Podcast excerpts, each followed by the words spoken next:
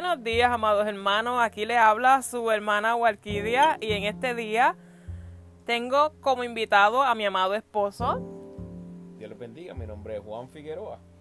Y en el día de hoy vamos a, estar teniendo un corto diálogo hablando sobre la ansiedad, ya que eh, este, este tema es para el grupo Tu ansiedad no te define y en este último día, este último tiempo, hemos estado hablando sobre si un cristiano puede tener ansiedad, padecer la condición de ansiedad. Eh, te quiero preguntar, Juan, ¿qué viene a tu mente cuando sientes, cuando escuchas la palabra ansiedad? ¿Qué es la ansiedad para ti? La ansiedad, la ansiedad es, es algo que uno siente cuando uno va a enfrentar algo ansioso. Eh, y yo creo que es una respuesta natural del cuerpo. Es algo, una respuesta natural del cuerpo el ponerse ansioso frente a nuevas situaciones.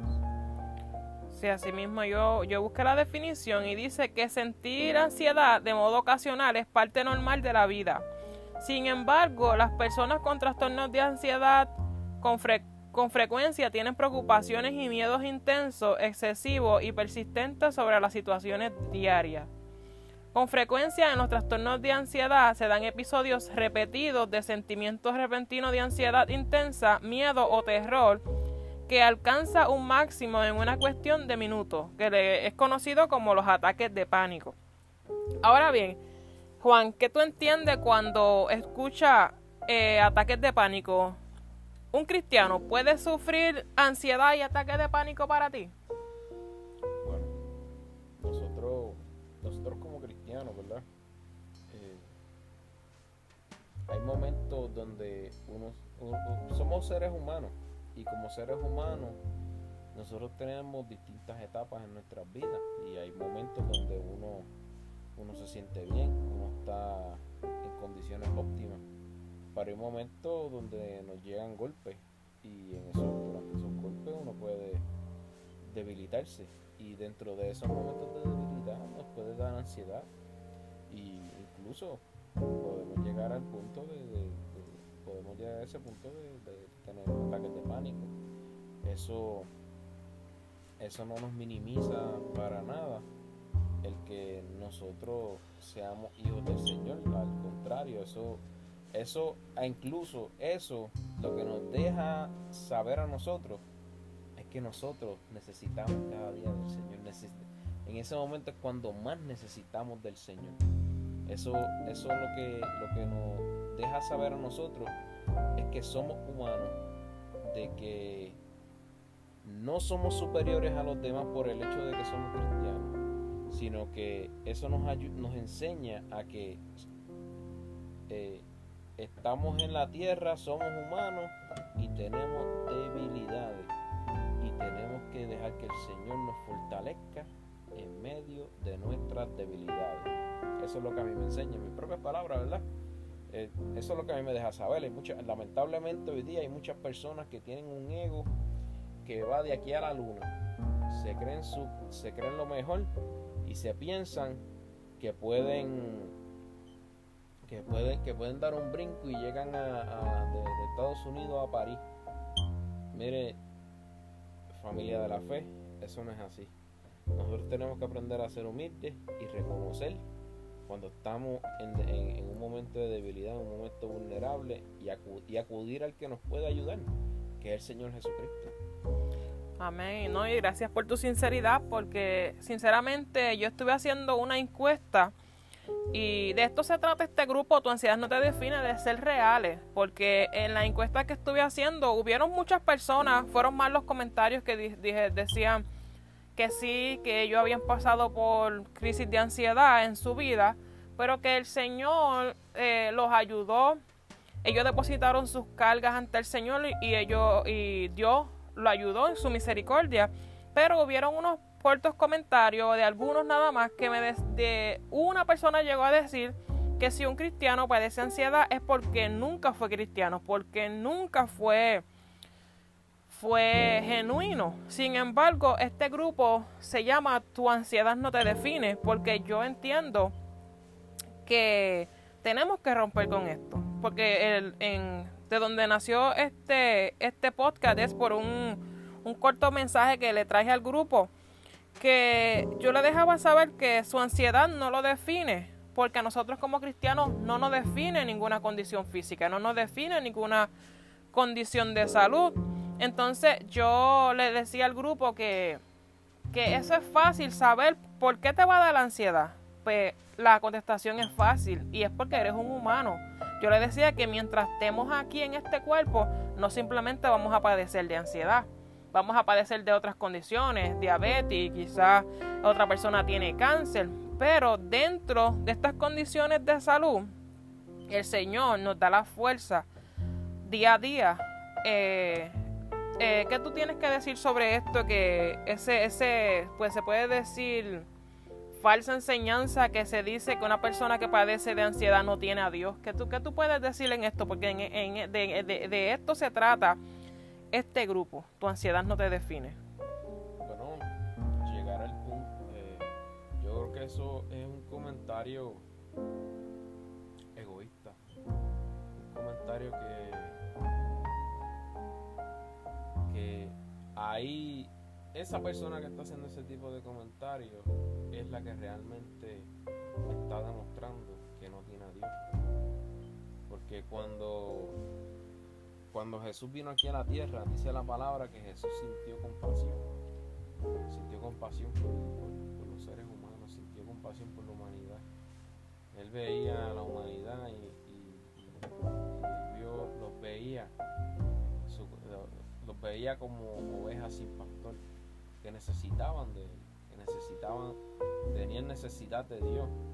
Y una persona que está pasando por un padecimiento de ansiedad,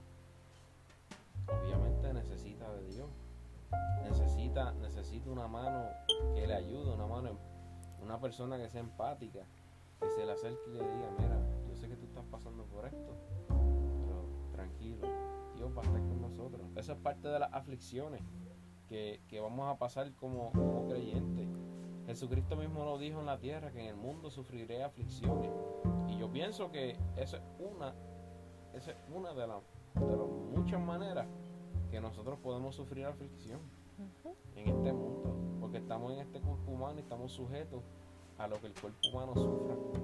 Y eso es una condición del cuerpo, eso es una condición más del cuerpo. Porque a nosotros nos pueden eh, surgir distintas condiciones ya sea de salud, ya sea condiciones mentales, porque el cerebro trabaja con muchos químicos. Eh, ya, que, ya que estamos hablando de ansiedad, vamos a, hablar de, una parte del cerebro. El cerebro trabaja con químicos, trabaja con, electricidad, trabaja con distintas cosas. Y cuando hay deficiencia, cuando hay deficiencia en, en ciertos químicos, el cerebro no va a trabajar bien. Creo que los el litio se llama lo que es. El litio, cuando hay deficiencia de litio, cuando hay deficiencia de ciertos y minerales, pues obviamente el cuerpo no va a trabajar bien, incluyendo el cerebro. Exactamente, de eso, de esto se trata este grupo porque en la conversación que yo he tenido con diferentes personas es que eh, muchos cristianos asumen que las personas padecen de ansiedad o depresión porque eh, eh, es como un gusto. Es como si la gente, ellos asumen que porque Dios los, eh, los libertó, Dios los sanó, etcétera, etcétera, hacen sentir mal a, las otras personas. De eso es lo que se trata, de lo que hemos dialogado en este grupo. Y la realidad es que estas personas se sienten mal pero que lo que yo les quiero traer es que usted no se sienta mal, porque como yo le hablaba a ustedes en el grupo, tienen que entender que son estas personas que hacen este tipo de comentarios, primero que nada, no son sabias, no tienen sabiduría de Dios, porque una persona que es sabia y tiene sabiduría de Dios, lo primero que es que es empático. La persona con el Espíritu Santo son personas empáticas porque el Espíritu Santo te guía toda verdad. Y en ocasiones es que las personas no conocen el tema, porque yo le decía, eh, ah, es muy fácil tú hablar de la situación del otro. Por ejemplo, eh, en el grupo hay personas que son personas que tienen traumas. Todo el mundo tiene su, su, su problema. Quizás pasaron algunas batallas de adulto, de pequeño. Entonces, este, es muy fácil yo decir, oh no, es que a mí Dios me sanó, pero a ti, este, Dios no te sanó, porque tú, por ejemplo, no oras, o porque tú no tienes mucha fe, o porque tú no eres suficiente cristiano. Pero, por ejemplo, una persona que pasó abuso durante toda su vida, es muy fácil decirle, no, tú tienes que sanar y ya, es como una varita mágica, porque usan el versículo de que cuando tú vienes a Cristo, todas las cosas son hechas nuevas. Y sí es muy cierto, todas son hechas nuevas, pero las personas tienen que trabajar sus traumas. Una persona, por ejemplo, que fue abusada durante años de su vida, no va a sanar de la noche a la mañana. Tiene que poner, primero que todo, orar, claro que sí, eh, desahogarse con el Señor y buscar ayuda de un profesional de ser necesario. Para poder trabajar esos traumas exactamente, estoy muy de acuerdo con lo que estás comentando. Son cosas que, como toda condición, como toda enfermedad, hay que, hay que trabajarla. Y más nosotros como iglesia debemos estar disponibles para ayudar a las personas. Eh, como el comentario que hiciste anteriormente, que, que personas que te comentaron que persona nunca estuvo. En la, en la encuesta, sí. Nunca, fue, nunca fue cristiano. Caramba, yo pienso que eso, ese tipo de comentarios no añade nada a que la persona se recupere, no ayuda en nada. Eh, eso, al contrario, lo que hace es hundir más a la persona en la, situación que está pasando. Vuelvo y repito, tenemos que ser empáticos como Jesús lo fue. Amén. Así mismo es. No, y que también este, hay personas que le dicen, oh no, porque yo pasé por eso. Y a mí, porque es que lo, lo, lo, eh, lo dicen así, a mí el Señor me sanó. Yo pienso que es como una manera egoísta, pero que tenemos que entender que cada situación, aunque tú hayas pasado lo mismo, yo no puedo pretender que la situación de la otra persona sea la misma que la mía. Porque todos somos diferentes, todos tenemos diferentes personalidades, eh, diferentes caracteres, diferentes maneras de manejar las emociones. Quizás eh, tú tuviste un padre o una madre que estuvo contigo, pero esa persona fue, estuvo en un, en un hogar disfuncional o sus padres los abandonaron, sufrieron abandono, algunos sufrieron, eh, estuvieron en un entorno de drogas, alcoholismo durante su niñez. Y realmente no es fácil eh, de la noche a la mañana cambiar esa situación, ese, ese carácter, porque desde pequeños fueron condicionados de esa manera.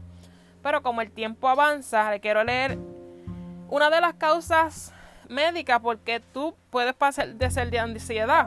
Porque yo quiero que en este grupo entiendan que no se sientan culpables porque padecen de ansiedad. Yo quiero dejarte claro que la ansiedad es algo que le puede pasar a cualquiera porque el enemigo y la gente que no son sabias tienden a acusar a las personas de que es que están en pecado que, no, es que tú estás en pecado. Y yo quiero romper con eso el día de hoy. Y yo quiero decirte que tú no tienes la culpa por tu ansiedad, tú no tienes la culpa por tu depresión, pero sí tú tienes la responsabilidad de decir hasta aquí, Señor, yo te entrego esto.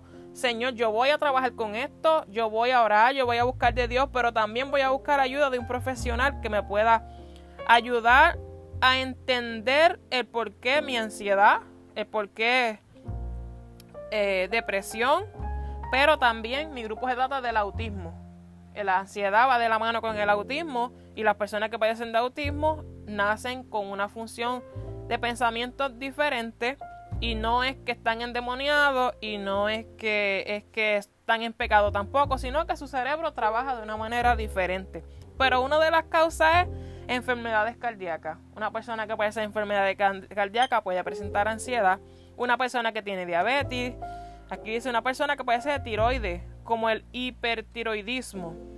Los trastornos respiratorios del asma, por ejemplo, como yo, que padezco de sleep apnea, me despierto en ocasiones sin aire, eso me causa ansiedad.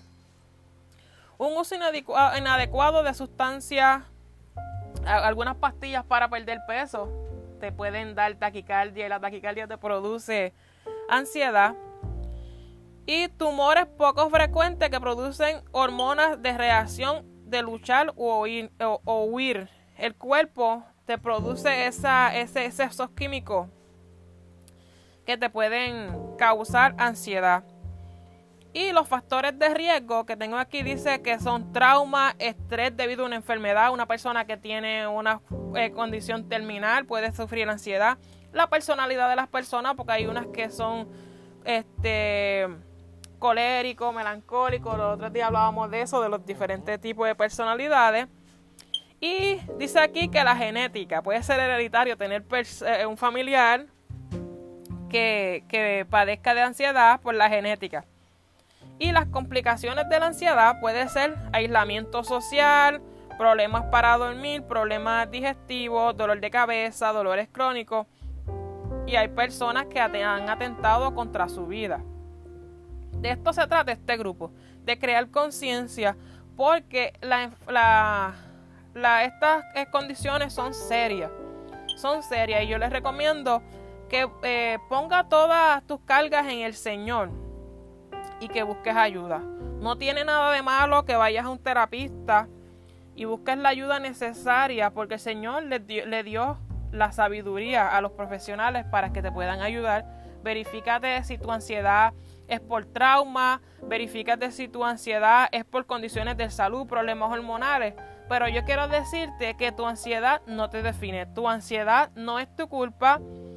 Y si tú sabes quién tú eres, no permita que palabras de personas que no conocen en el tema afecten tu día. Si en el día de hoy tú sientes un poco de ansiedad, pues puedes ponerla en el grupo. Tengo ansiedad, me desperté así, ayúdenme en orar y todos nos vamos a unir en oración, porque para eso es este grupo. Tu ansiedad no te define, es un grupo que suma a los cristianos, no que resta. Y para terminar, le quiero dejar por aquí el versículo que se encuentra en Salmo 121.5 que dice, Jehová es tu guardador, Jehová es tu, es tu sombra a tu mano derecha. Y el Salmo 118.6 dice, Jehová está contigo, no temeré lo que me pueda hacer el hombre. Recuerda que Dios no es como los hombres. Él es el que te va a dar la mano. ¿Y tienes algo para concluir, hermano Juan?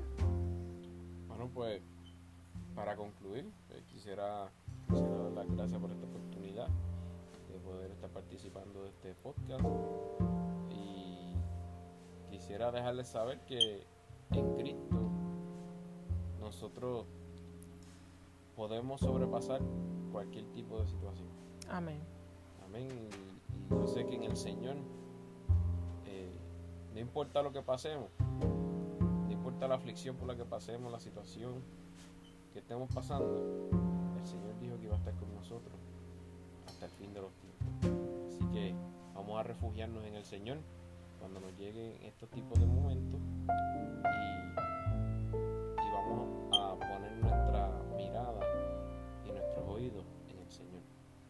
Amén. Para terminar, para concluir, le quiero dejar el versículo que se encuentra en Salmo 23, 23 4, que dice, aunque ande en valle de sombra de muerte, no temeré mar alguno, porque tú estarás conmigo. Tu vara y tu callado me infundirán aliento. Salmo 23, 4. Hasta aquí este corto pensamiento sobre la ansiedad. Espero que, espero que una próxima ocasión puedas estar con nosotros. Y recuerda que tu ansiedad no te define. Me puedes buscar en Facebook, en mis páginas. Está la página Arte con Propósito by que es una página de, para maestros de escuela bíblica de niños. Y el grupo en Facebook, Tu ansiedad no te define. Nos vemos y hasta la próxima.